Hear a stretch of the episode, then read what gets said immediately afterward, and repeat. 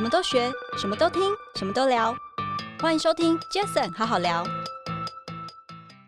就我觉得刺青是就是一个记录。那时候我跟你说，我就说哇，那你就永远不会忘记这个刺青跟这个故事。所以我觉得。呃，刺青就是你在纪念某某些人，可是它也有可能是在记录你当下的心境、心境跟每个时期的状态。对对，然后我觉得好玩的是，如果有一棵树或是一颗星星，很多人都吃这一颗星星，可是有可能这颗这一颗星星代表是我妈妈，嗯，但他的那颗星星可能代表是他的爷爷。嗨，大家好，我是 Jason。这个 Packet 成立的目的呢，主要是希望透过每一次邀请我在不同产业领域的来宾朋友们，借由对谈的方式，轻松分享每个人在不同专业领域上的观点与经验。那这一集是我们一百零二集哦，非常特别。我邀请到的这一位来宾，我们其实才认识没有几个礼拜而已啊，见面今天算是第三次面，但很特别。为什么？因为我会永远记得他嘛。对，因为我几个礼拜前。到了他那里，做了一个很重要的一个决定，就是我刺青了。嗯，对，就是我现在左手腕这里，我刺了一个一个一一段英文文字，对，是我很喜欢的一段文字。那我的这位刺青师，我知道他们也是非常有名的，叫正义刺青。对，那这刺青师也很有名哦，因为我那时候我还特别上网去搜寻啊，去看。那很谢谢朋友的推荐，他就是正义刺青师 Hedy。Hedy，欢迎你。嗨，自己拍手，对，自己拍手。好，Hedy，Hedy，我想很简单的哦，我们的认识就是这么样的简单又又巧合又有缘哦。嗯、那那一天刺青完之后，我超级满意的，然后我就就聊啊聊，我就聊到说，哎，我有个 podcast，那你好像很兴奋说，哎，你有在听 podcast？对，我有在听。对，就这样一句话，我就说，哎，那好像有机会的话，可以邀请你来，其实很好聊。聊一聊，所以今天就来了。嗯，那我想是不是简单的请 Hedy 自我介绍一下？好，对，就你自己是哎什么样的一个缘分，然后你来到了这个刺青的这一样的一个产业，它当然算一个产业，它是个文化。嗯，嗯，对，那是不是跟我们简单的分享一下？就是我以前是念设计，设计，对，高中到大学都是念设计，但是毕业之后，就是我从以前就是一直很喜欢手绘。手绘对，okay 但是其实手绘跟设计是两个完全不同的呈现方式。对对，但是毕业之后还是觉得想要朝手绘的方式去当成工作。嗯嗯，对，所以那时候想一想，就觉得好像可以尝试看看刺青这个工作。但是我自己无中生有，无中生有想到的吗？突然闪过，不是因为。有一个谁给你的这样的一个建议啊？没有，其实我那时候是从 IG，IG 上面，也许那时候 IG 就在偷听你讲话。哦，他是有跳广告出来，然后那时候就看到，想说那个刺青的跟我们既定印象的那种传统很凶的刺青其实不太一样。那时候开始会流行很多很小的刺青。哦，对对对。然后就觉得好像跟我想象中的刺青不太一样。嗯。然后可以用画画去呃当成一份工作，然后。在那之前，我也是完全身上都没有刺青，对，然后也没有想过刺青这件事情，是就单纯想说，那我就去试试看，能不能用画图作为一个正职。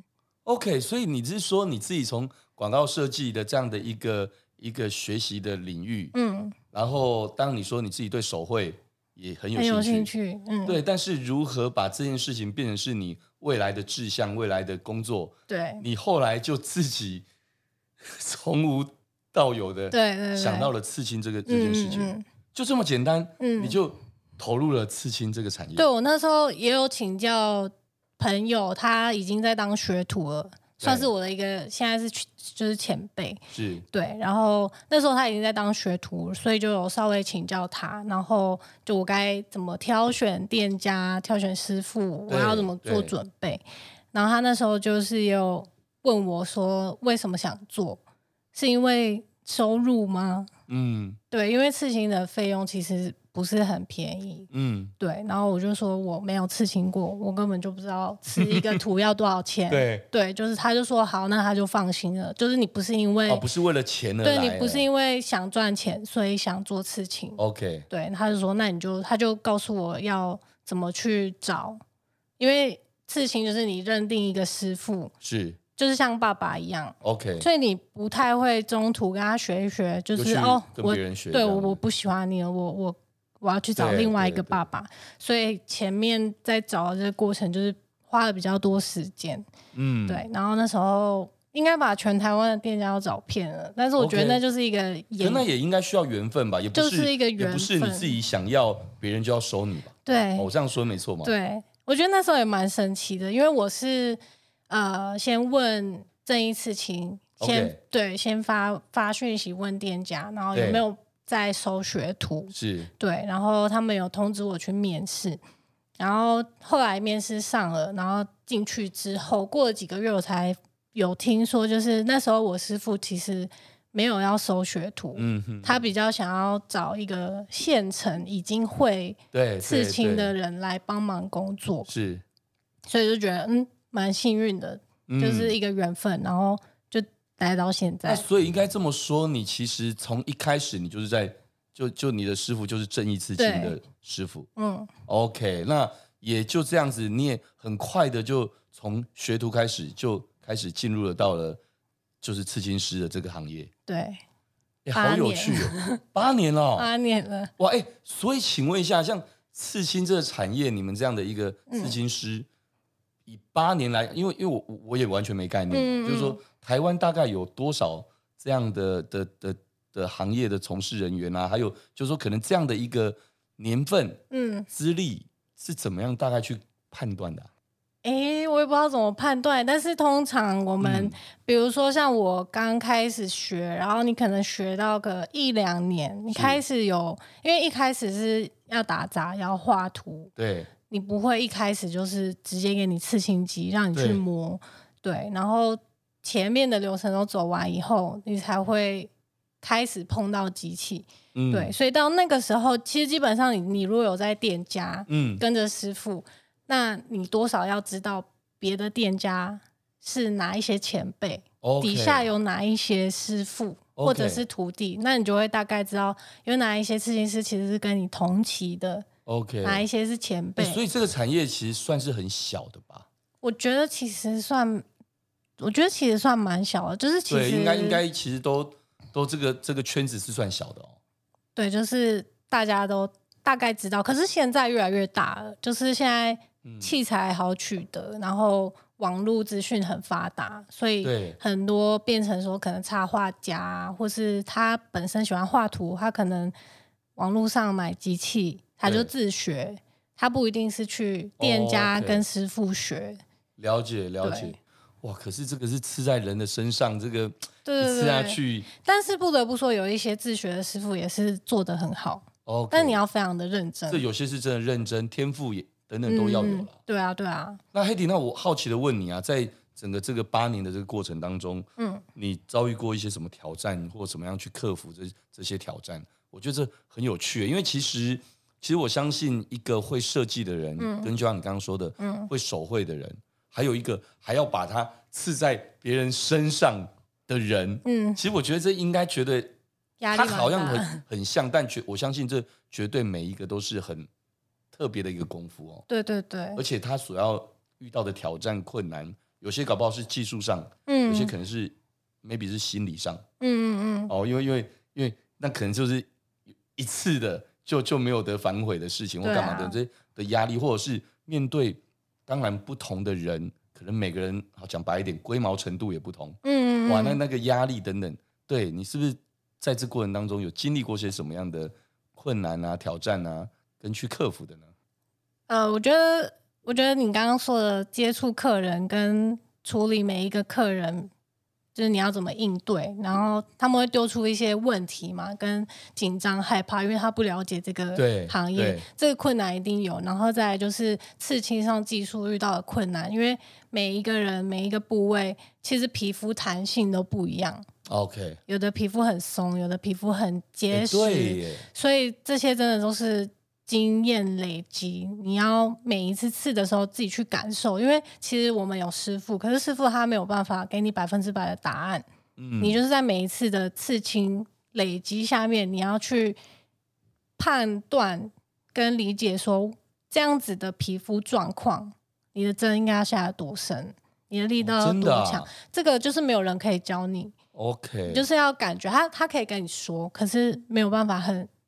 那个感觉没有办法用说的，的哦、所以一开始刺的时候，其实脑袋都是空白的。从一开始练习朋友，然后你刺一条直线，根本就没有办法呼吸。然后 到后来，那时候我记得我师傅就是跟我说：“你就是去感觉有一个刺进去的感觉，嗯，机器的针刺进去了，那个感觉我大概应该到三四年后吧，嗯、我突然有一天。”知道那是什么感觉哇！原来就是这个感觉，嗯、所以我就觉得，其实这个东西，你要说很快可以抓到诀窍吗？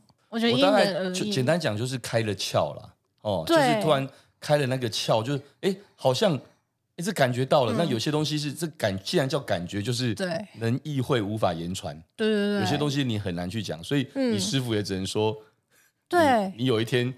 抓到那个、那个、那个进去的那感觉，嗯嗯可能就是了。嗯，所以你就自己去找到那个感觉。对啊，有时候就是在旁边看，然后看想说，用看的都很简单，但你真的在刺的时候，嗯、其实你你只是我的机器要拿稳，我的线不能歪，但你没有空去想别的。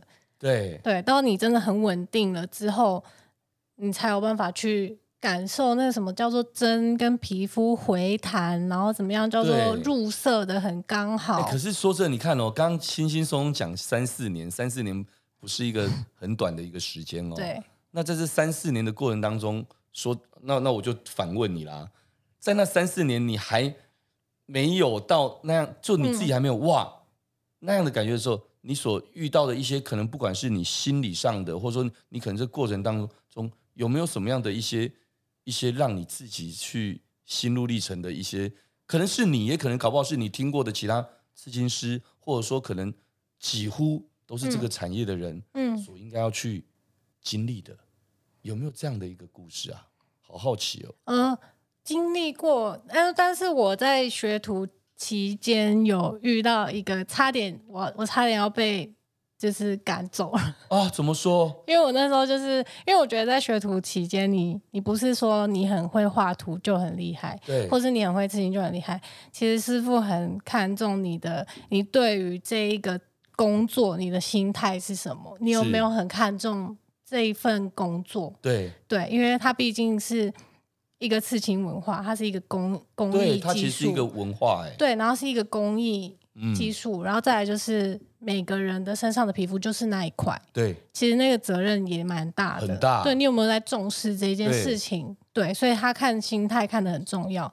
所以前面在学的过程，其实除了画画以外，你还要学怎么去，就是接洽客人、应对客人，然后处理很多很像服务业要面对客人的东西。对对对，然后再来就是打杂，嗯，打扫店里，你就是要把这个店。当成是你的店，嗯哼哼，对，门面，真的是职人呐、啊，对，然后你包括回讯息，有点像广告行销这一块，又又要用上，嗯、因为我要想怎么发文会吸引人，懂懂，懂。然后我回讯息，然后跟我去跟每一个刺青师核对那些预约等等，其实你在学徒期间学到的东西真的超多的，嗯、对，除了画图以外，所以我觉得那个经历很辛苦，可是其实。是很必要的过程，对。对，但是学徒期间是没有薪水的啊，所以这是啊，学徒期间是没薪水啊，没有薪水的，所以大家都会说那一段期间是非常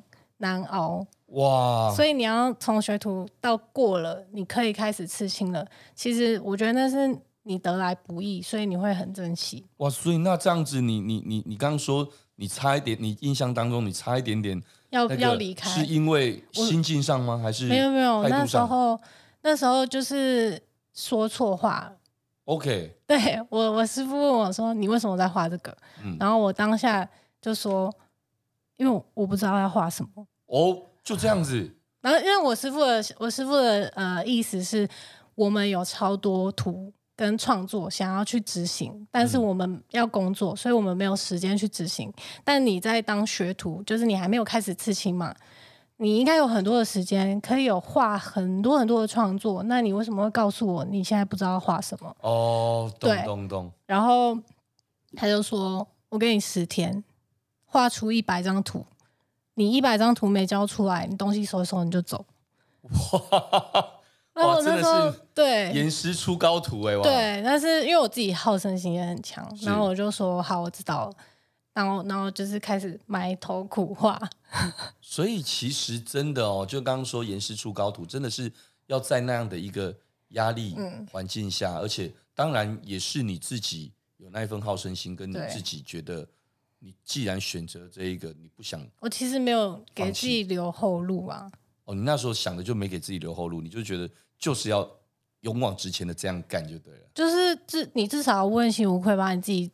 全力做到好，你再来说。Hedy 你说一件事一点都没错哦，就像、嗯、就像我自己刚刚会举例，就说，哎，会不会有可能是客人？因为客人每个人，你刚刚讲皮肤不一样，嗯，那可能是每个人的个性不一样，嗯，哦，咨询的方式不一样，最后对美感呈现跟那个认知期待不一样，或多或少，其实一定都会有很多很多不同样的人。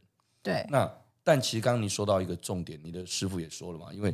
其实这就是人，这是在人的皮肤上面，所以那个责任的重大，可想而知。嗯嗯，嗯，就像我自己那一天跟你碰面的时候，我就说，我说莫名其妙，我其我其实也是有很简单，我不过就是简单的一段很漂亮，而且我很喜欢的英文字这样。嗯、但我其实既然前一天也到凌晨五点半睡不着，对对，而且还一直爬起来用手机搜寻看很多关于刺青等等这些的一些故事，而且、嗯、我才发现啊，原来有那么多人都有很多的。故事，嗯嗯嗯，哦，余文乐啊，王阳明啊，嗯，很多很多这些这些艺人朋友他们的一些分享，确实会让我那时候有很强烈的感觉，觉得哎，这真的是一个文化，而且当然，因为我们可以对自己负责，对，所以我想做这件事，但每个人都会有他在不同阶段想做的一些事情，对，所以我隔天我还是努力的，也没有那么努力啦，就就我还是觉得就约了，而且我觉得。我不想拖，嗯、有没有？那时候我跟你说，我们不要拖太久，越快越好。越快越好。果然，真的那一刹那，我永远记得那个你帮我刺完之后那一刹那，我一看我自己有点惊艳，我觉得哇，真的超棒。哦，所以这一点真的很谢谢 Hedy，而且我身边的很多朋友真的都跟我说说，哇，你吃的真的超好看的啊，超帅的啊，不俗啊，或干嘛哇，等等讲一堆。而且我身边好多朋友都告诉我，其实他们也好想。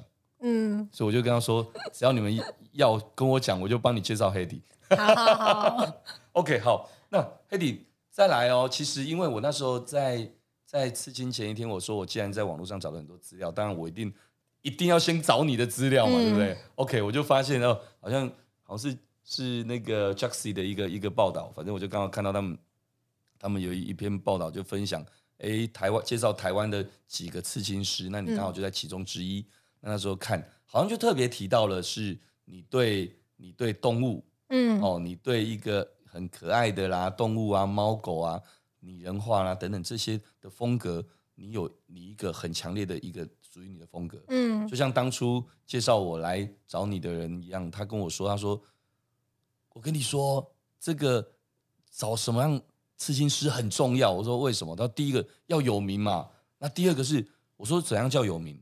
他说有名就是我告诉你哦，人家如果看到你这个刺青，搞不好就会说，哎，这会不会就是某某某？是不是就是那个正义刺青的 Hedy 刺的？嗯，哦，我才知道哦，有道理耶哦。第一个比较不会踩雷嘛，第二个是真的就是一个就是品牌，其实简单讲就是品牌。嗯，哎，那那个时候来聊一聊，你是如何自己一步步去找到属于你自己 Hedy 的风格？我觉得就是一路一直画，一直画，然后一直尝试。十天。画一百张，一直画。对对对，那个有交出来，所以我现在还在这一百张图。对对，你说找风格，我觉得其实我现在也，我觉得我现在也还是一直在找这件事情。就是虽然我现在应该说我自己的画图习惯跟我喜好的东西跟颜色越来越明确，是，但是我其实可以去看以前到现在的作品，每一个时期的可能用色习惯呢，还是会有点不一样，对不对？嗯，然后再加上因为我们一直有在进步，所以图案呈现的细腻度也会一直在变化。然后也有很多客人会说，为什么？就是你好像什么都刺，嗯，但我觉得就是因为每个对我来说都是一个挑战，就是我的我我就是好胜心很强，我只是希望如果我今天接下来，我就想把它做到好，所以在我挑战所有风格之后，我可能会去理出我最喜欢做的是什么风格，对。对，可是你要我做其他的，只要我做得到，我我也可以做，只是我可以选择。我最喜欢做的是什么？就像你的文字，其实对，那也不算是一种风格。对对，对，它就是一个简单的文字的小图。但是我要说，就是像这种直线跟文字是最难刺的，所以它不是说简单，因为那是一个基本功的累积。是我在一开始要做你这个图，我可能要刺可能一两个小时，嗯，非常的慢。所以我说那时候开窍就是我可以抓到怎么样是。刺进去了，对，完整的入射，所以导致我后来刺青的速度是可以越来越加快。对，因为我记得我我这一段文字，be real not perfect，嗯，这一段文字其实大概差不多，我没有特别计算，但应该可能大概二十分钟内差不多。就搞定了。对，但是大家都会觉得说，哎，很快，然后那么简单，但是但是我自己很清楚，知道，因为这在我自己皮肤上，我我一定超级龟毛的，对对对，我每天 起床看。我那时候我就一直觉得哇，很厉害，因为当然我们是先把那个整个描上去之后开始去去刺嘛，嗯，但我觉得那个这个，因为这英文字母这草写字，嗯，是有粗细之分的，然后又有直线等等，哎对，我觉得那个真的我自己看到很多细腻度的上面，我真的还蛮佩服的，哎，这真的不简单。例如说有一个呃有一个那个草写，你你那个可能。在左边这里可能压，就像写书法一样，可能会比较粗嘛，对，会比较重，就会比较粗。嗯，可是可能勾勒的时候要要连接的是那个线，可能一个一个小圈圈，这个可能一定是细的。嗯嗯嗯，这很不简单呢，这这真的就是练出来的吗？就是，对，就是这个稳定性跟这个技术，就是越简单的图，一条直线，那个是最难刺的。真的。对，所以。请大家不要觉得 我我那时候其实越简单要越便宜。一开始看你的那个其他作品的时候，其实坦白讲，因为后来想想也对，因为文字这可能有些你可能你们比较没有拿来做 demo 这样放，所以因为我一直想看文字的 demo，、嗯、可是看到比较多的都是你的那些图案的啦，哈，就刚刚讲的猫狗啊，可爱的一些图案等动物啊图案等等。但我我我我那时候在想说，这会不会有什么不同的门派啊，不同的这个。这个强弱差异之分，嗯嗯，但我那时候自己就想想，哇，如果能够把这个这个拟人化的这个动物啊，这个色调啊，还有这个线条跟深浅阴影等等这些，可以这样子的做整片的这个，那我那时候想说，那这基本功一定很好。所以我自己确实也觉得，虽然是文字，但我一点都没有小看，我就觉得这个文字，而且这文字就像我刚刚说的，它是草写的，它有粗细之分的。所以这如果没有一定程度的基本功，真的不容易做到。真的是基基本功要练，真的哦。所以大家不要小看这个。真的有有有，我我我那时候 po 到我的 FB 跟 IG，哇，真的很多朋友都都给我很很棒的回馈。嗯嗯。嗯对，非常少数会说啊，你怎么会想做这件事？很少哎，我发现回过头来讲，这会不会就是因为这些年来，当然我相信现在刺青它这个文化，它也像一个工艺。它不只是，它有别于可能过往很多传统的一些、嗯、一些给他的一些观点。嗯嗯，嗯这一点是不是 Hedy 你自己这八年来从学徒到现在，嗯、这八八年来，你可能身处在这个行业也好，或者是你可能接触很多各行各业的人，不同年龄族群的人来到你这边接受你的这个刺青，做这件事情，嗯、你感受到的，它除了是一个文化。你觉得台湾人现在对这件事情，或者是乃至于亚洲甚至欧美，你怎么去看待？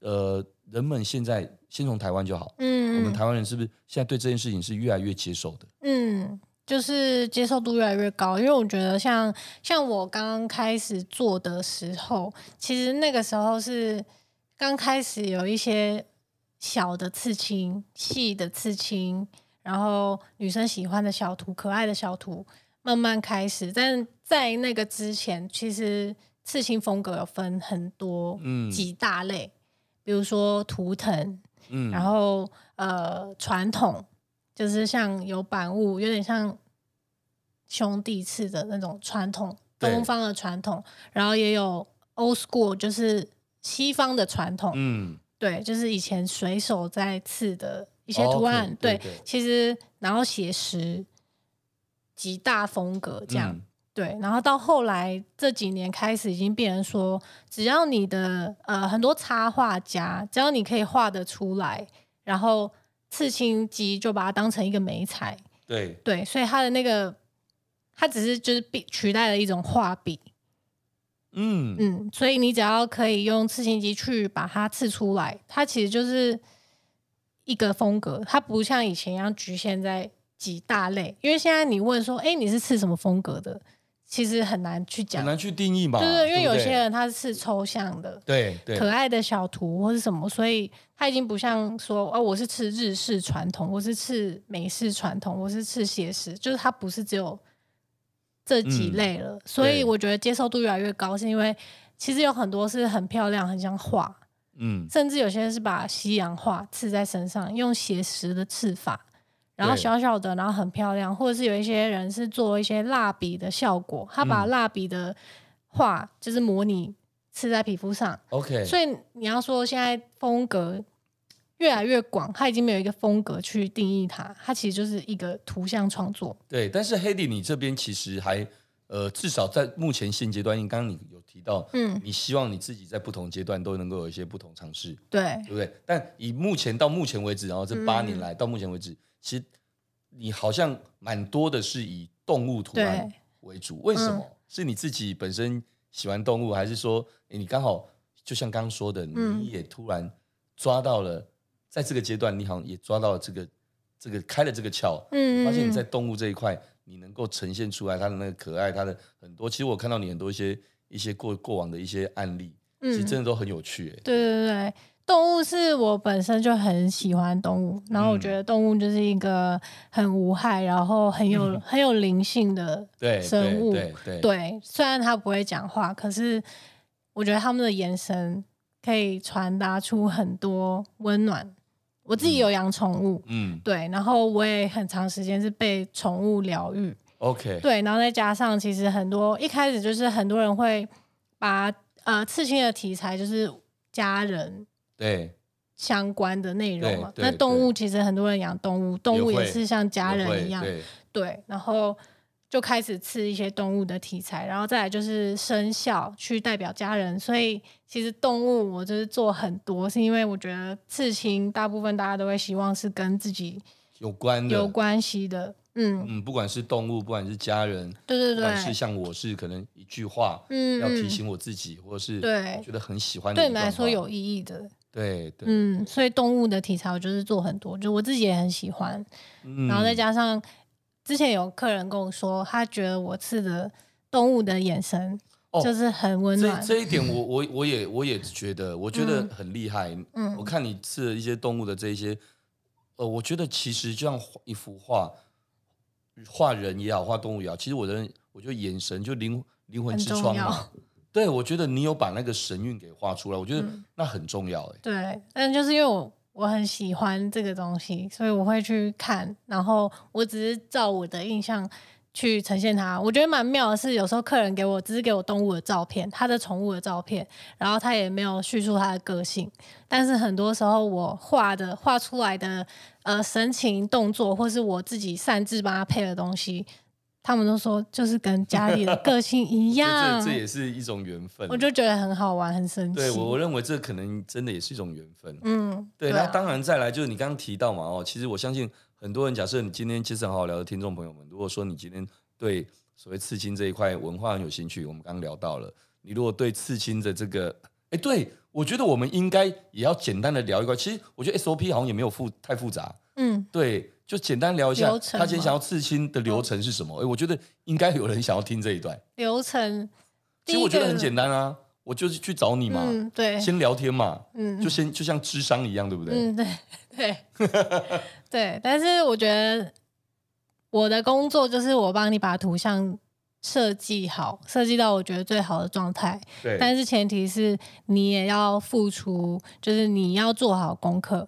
你不能来，然后跟我说我想刺青，可是我不知道吃什么，那你压力很大。对对对，就是你没有一个头绪的话，我也不知道要帮你吃什么。对对对对，所以我觉得客人的部分，因为毕竟他是吃在身上一辈子，是，那你也需要对你的这个刺青负一点责任。对，对，你至少要告诉我，或是搞清楚你自己想要的是什么。所以我觉得身上有刺青的人，其实都蛮就是蛮成熟、蛮勇敢，因为。这也是一个很重大的决定，对，没错。然后我们乍看很多刺青，有刺青的人就会觉得好像很坏、很凶，嗯、既定印象嘛。嗯、但是其实有很多人身上的刺青都是跟家人、跟亲情、跟对对对对，对他们超孝顺的哎，或是他们克服没错人生的一些难关故事，我才觉得蛮感动的。对，所以我觉得就是不要。以貌取人 之类的，对，就是不要觉得他有刺青，他可能就是不是什么好东西。怎么可能？因为这是传统既定印象，可能可能老一辈还是会有一点这种观念。对对，那我觉得你要来刺青，就是，我爸妈从 FB 看到我 po 这个，也都没有传讯息，我打电话给我，啊。可能这个太无害了，没有，他太无害了，我也管不了你，啊。对对对，没有了，没有。我觉得不会，我觉得至少我这个是真的。又优雅又有质感又帅气，因为我觉得你今天要刺青，就是你你要对这个图案负责，就是前提是你自己喜欢这个东西。没错。那别人在问你你干嘛刺这个的时候，你就有自信回答说因为什么什么，或是甚至你也不用告诉他，你也不用跟他解释，因为你就是喜欢这个东西。像人家问我，我就说哦，我告诉他说按照什么感觉？我说感觉就像是好像增加了十万伏特在。在在自己身上的电力一样，对，信心满满，嗯，就觉得很帅啊，嗯，对啊，所以我觉得那个前提是你自己是喜欢这个东西的，然后再加上它放在身上是一辈子，所以你才不会后悔。对，那黑迪，那好奇来问哦，就是在这八年来，然后你也这么多的作品，嗯，真的你我你作品真的蛮多的，我在 IG 上面看到，有没有什么令你印象比较深刻的故事？嗯，哦，或者是让你比较有成就感的，然后还有就是我觉得最具挑战性的，嗯嗯，一次的刺青又是什么？嗯，这可能是同一件事，也可能不同，随便都可以分享。印象深刻是我记得有应该两三个客人就是来刺宠物，然后他们的宠物就是过世了，嗯，所以他们是来刺宠物的肖像，然后。刺完之后回去，我都会请客人传复原照给我。对然后他就有说，刺完隔天他有梦到他的狗狗。哦，真的哦。对，然后或者是像刚刺完过世的宠物，其实有些客人看到他是直接当场落泪。哦。所以对我来说，因为我自己有养动物，所以我就会觉得 我好像帮他，对我帮他完成了一个很重要的事情，然后好像可以好好跟他道别。这个我是觉得蛮有意义，然后我也很深刻。对，对哇，我觉得这这真是一个不错的。但我不，我不能保证一定都可以梦到哦。对，哎，海迪还是也是蛮挺幽默的哦。哎，我觉得你讲这个，那我也可以回馈。就是海迪还记得我第一次跟你见面，嗯、就还不是刺青的那一天，是刺伤的那一天。嗯、对，那天其实本来我是想说。很单纯的，因为你们在厦门街那边嘛，所以我想我可能不好停车，嗯，所以我就想说就就不开车就坐车。但因为那天忘了，好像就因为时间太赶等等的，我就想好吧，我就开着我我我新买的另外一辆一辆车，嗯，过去。哎、嗯，那时候我才刚把，因为我我我那天我记得你一定觉得蛮有趣的，因为跟我都不认识，第一次见面我就突然问你说，哎，我问你啊，是不是每个来刺青的人都有他的故事，他的、嗯、或者是他遇到遇到了一个他的那个所谓的 sign？然后你你，我觉得你那时候可能还觉得嗯奇怪，摸不着头绪，为什么我一开始就蹦出来这一段话？那是因为真的很有趣啊！我那天开那台车，我那台车才刚买没几天，然后而且把它所有改装啊什么都弄得很漂亮，自己很喜欢。嗯。那当然我知道车子在外面早晚或终究多少都会有刮伤嘛。嗯。但谁会希望这么快嘞？结果那一天找车位找好久，明明就不应该被刮伤的一个地方，我就这样，不、就刮伤了。我、哦、那时候刮了之后，我还就是 A 到，哎，你怎么会舒服呢？嗯，你当时就觉得不爽，闷闷的，嗯，可恶，没心情了啦。哎，我那时候真的这么想，嗯，但有趣的事情就发生了，就是我就在想，可是等一下，我现在要去做什么？哎，我要去谈这件事，而且我是很有想法，很确定，我就是喜欢这一句话，叫 “Be real, not perfect, not perfect”。哎，我就突然好像自己疗愈自己，哎、嗯，我就告诉我自己，哎。这段话我如果把它套用在这上面，哎，不就是吗？哎，哎，超好用的。嗯，我觉得这件事情真的让我那一个当下那件事情就过了，所以我去找你啊，就轻松聊聊，聊完之后我就说越快越好，就是我就希望做这件事情。嗯，而真的做了这件事情的时候，我在跟每一次跟朋友们分享，包括我跟我公司的同仁们分享，我其实都跟他们讲，我觉得自己很喜欢的这一段话，然后自己可以。随时去提醒自己，看着他，嗯，我觉得那种感觉真的对自己来讲是一件非常疗愈、舒压，而且就像我刚刚说的，根本就是增加了十万伏特电力的能量啊！就我觉得刺青是就是一个记录。那时候我跟你说，我就说哇，那你就永远不会忘记这个刺青跟这个故事，所以我觉得。呃，刺青就是你在纪念某某些人，可是它也有可能是在记录你当下的心境、心境跟每个时期的状态。对对，然后我觉得好玩的是，如果有一棵树或是一颗星星，很多人都刺这一颗星星，可是有可能这颗这一颗星星代表是我妈妈，嗯，但他的那颗星星可能代表是他的爷爷。对，就是我觉得刺青。你不用去跟别人解释说为什么我要吃这颗星星，是你自己的连接嘛？对，有点是你看的密密麻麻的，对，你当然看不懂啊。是你赋予他，他不跟你讲，你不会看得懂。对对对，你讲出他讲出来了。我觉得是刺青，就是你赋予他这个意义，所以你不一定说。有些客人会问我说：“我想要代表谁？你有什么建议？”其实我觉得，像有些人会说：“我要吃一棵树，因为我觉得我的、嗯、代表我的爸爸，他就是在家里很稳固，然后像大树一样。”所以我觉得每个人带刺一棵树的意义都不一样，就算它看起来都是树。所以我觉得刺青好玩，就是你可以赋予它意义。没错，就像你这个一样。对，对。而且更妙的是，我跟许多年轻的朋友们分享这件事的时候，哎、嗯，真的，其实我这样算上至少两成有、哦，都会，他们就私底下会跟我说：“建哥，那个我老大，我告诉你。”其实我也有啊，然后就就就就很害羞的这样露一下露一下给我看。嗯，我发现其实真的，尤其在年轻这一辈，其实更多人其实是勇于表达自己，对，然后也愿意为自己负责，而且重点是他自己有想法。对对对，真的，对不对？所以我认为，其实我我我跟我身边朋友说，我说哎，开心，我这样就我永葆年轻，因为我永远就是一颗年轻的心，就很开放。嗯，那当然，但是我们。不随便，嗯，而且我是忠于自己，而且我很负责任，对对对，嗯。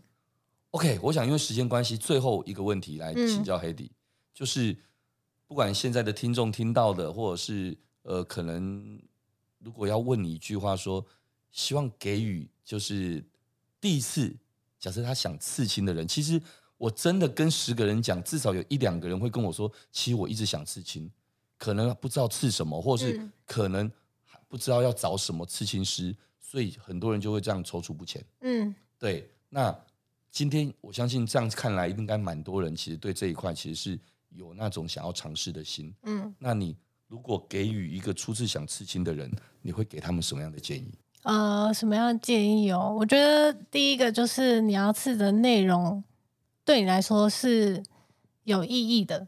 对，可是那个有意义的深深度是不一样的，不一定它真的是要代表谁，也有可能它只是记录你这一个时期下的感觉。对，甚至说我要刺一个小花，它的意义就是我就觉得它很漂亮，嗯，或是我就是希望它我的身上的这个部位有一个这样的图案是你喜欢的。当你很确定这件事情的时候，你你再去做这个事情，因为现在其实颜料很好。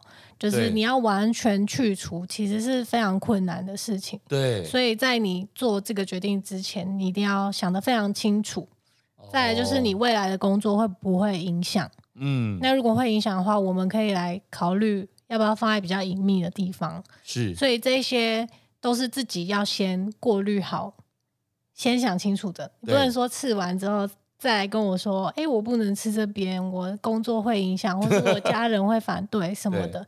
对，对，然后第一个就是希望大家想清楚。自己要吃什么，然后做功课，因为现在网络很发达，然后刺青师的风格也很多。对，那你至于你喜欢什么风格，这个很主观。对，因为像有些人可能他也不喜欢我刺的，他觉得我刺的太可爱，嗯，他想要凶一点的。嗯、那有些客人要刺凶的找我，我就会说我没办法，嗯，做的很凶，那你可能要去找别人。对，所以网络很发达，我觉得大家就是要自己先做好功课，对，然后去，毕竟刺在身上是一辈子的事情，所以。花一点时间做功课，找到一个你喜欢的人是最重要的。嗯，对，然后再来就是，如果真的真的没有想法，也不用冲动。然后另外一个方式就是，我们都会刺青师很多都会画认领的图案，就是自己的创作。嗯，如果你真的找不到头绪，有些客人是会看认领图，然后有这样的东西啊。嗯，Okay. 因为像我自己身上有很多是认领国外刺青师的图，第一眼我可能就是只是。眼缘到了，我觉得 A 这个图我很喜欢。对，然后在刺的过程，去就是有些刺青师会告诉你为什么我会画这个图。嗯，对，然后我就发现这个意义完全就是很很符合我喜欢的。的对，对对对。然后我就觉得这其实也是一种方式，就是你去认识这个人创作的认领图。第一个是外形，你可能就喜欢了，是。那你没有任何头绪，你只是有时候我们真的只是喜欢，觉得这图形很漂亮，想要放在身上，嗯，那也没有错啊。但起码是你喜欢。再来就是你可以去了解它背后的意义，说不定跟你心里想呈现的想法是很接近的。对对，那也是一个方式。对对。然后如果真的很害怕痛，或是不知道那个位置的痛觉是什么，也可以从很小的。小文字像你一样小的文字，对，或是小的图案，先尝试看看。对对对，对啊，很棒！哎，嗯、对，那这样的话，我补充问一个好了，就是因为很多人其实那时候在 FB 上面都会留言嘛，就是说哇，看起来好痛，那么等等讲了很多，可是是因为我这个我现在这个我这里的位置的关系吗？因为因为我跟很多人说，我说我真的没有觉得痛啊，嗯嗯我觉得就有点像是。蚊子持续叮你，嗯，然后再重一点点，嗯，但是其实还有点舒服哎、欸。哈，我觉得都很痛哎、欸。你觉得都会吗？因为每个人痛，所以那这是每个人痛感不一样。对，第一个我当然我我知道我现在这个位置可能比较不是那种所谓的该逼那种、嗯、那种地方，可能比较没有那么痛。对，那再来就是我还记得你那二十分钟不到的时间在在刺的时候，我还在那里在那旁边，我还想说，哎，等一下。你现在是不是换比较细的针？你是你你还夸奖我说，哎，我的敏锐度还不错。对对对，所以我就感觉，哎，就是粗细针的感觉不同，真的我感觉的感觉得出来。对，不一样。但感觉真的还蛮疗愈，我觉得还蛮蛮舒服的啦，还不错。嗯、但是是在这，服但是可能是因为真的就比较短，才二十分钟，而且是文字，然后又是刚好在这个部位，嗯、所以每个人真的要。要做这件事情，真的都要想清楚。对，因为每个人耐耐受度不一样，然后在每个部位的疼痛感不一样。有些人会刺到睡着啊，没有感觉；有些人就像你一样说，觉得很舒服。对可是像我就觉得每个每一次都很痛，都很痛。对，所以时间你刺大的图案，你时间拉越长，就会越痛。所以我说，如果很害怕的话，一开始可以先从小的文字或者小图，我们可能五到十分钟就结束了。就是你真的忍受不了，那至少我们还是有刺完。OK。对，所以如果真的很害怕的话，了解。我想今天这一集也很特别哦，因为其实呃，收听 Jason 好好聊的朋友们都知道，其实我们就是反正就是，我就希望能够邀请各行各业的朋友，嗯、然后就是很轻松的来聊天，然后大家可以从这里面去。了解每一个行业，你看刺青师这个行业，我相信，你看我也是，对不对？这么多年后，现在对不对？四十八岁，我现在四十八年后，我才第一次认识你第一个刺青师，嗯嗯、所以也就代表，不是每一个人他都身边的朋友都都会有机会接触到这个行业，所以经常好好聊。其实这两百呃两年半多来，这一百零二集，其实。一直以来，我想分享的就是这一件事情，就是希望让更多人能够去对各个行业有一些不一样。而在这行业里面，其实因为因为我我介绍好聊不接业配的，所以。各位，我说我这个我邀请这个 这个正义刺青师来，是我自己付钱的哦，对不对？我们不是接业配的哦，我从来不接业配，我就是希望很简单，就是我只希望能够把一些好玩的、有趣的产业、嗯、朋友能够透过聊天一起分享出去。嗯，对，而且刚别说那个不接业配，人家其实。跟各位讲，我后来才知道，那个其实真的有名的店家，嗯、或者是有名的这个师傅，其实那排队有些时候要排很久的。嗯，对，所以他们可能也，他们自己可能都忙不完了，对不对？对，对，所以我觉得，但我有听说，最后我加码一个，就我有听说，其实有些时候，咨询师跟跟客人之间的这个互动，就是所谓的互动，就是说，嗯，呃，可能排队的的长短啊，干嘛等等，当然取决于可能是你的。简简单与否之类的，嗯、这也有可能。嗯，那还有一个是，我相信人跟人之间的缘分，也会让这件事情促成的感觉是不一样的，嗯、可以这么说吧？对啊，对啊，对哈，对。所以各位，如果你有未来有这个想法、有这个兴趣的话，除了就是照着刚刚 Hedy 说的哦，给你的一些分享，就是自己想清楚，嗯之外，嗯、那当然你找到一个好的师傅哦，然后能够来。一起共同完成这个创作，嗯，对，那我觉得这非常的重要，嗯，好不好？因为今天时间关系，嗯，非常谢谢 Hedy 今天的来来临，好不好？OK，非常谢谢你，谢谢。那感谢大家的收听，也谢谢今天来宾正义刺青师的 Hedy，Hedy，欢迎你，谢谢，谢谢。OK，各位，如果您喜欢这期节目，也欢迎大家到 Apple Podcast 留下您的五星评论。Jason 好好聊，我们下次再见喽，谢谢，拜拜。拜拜。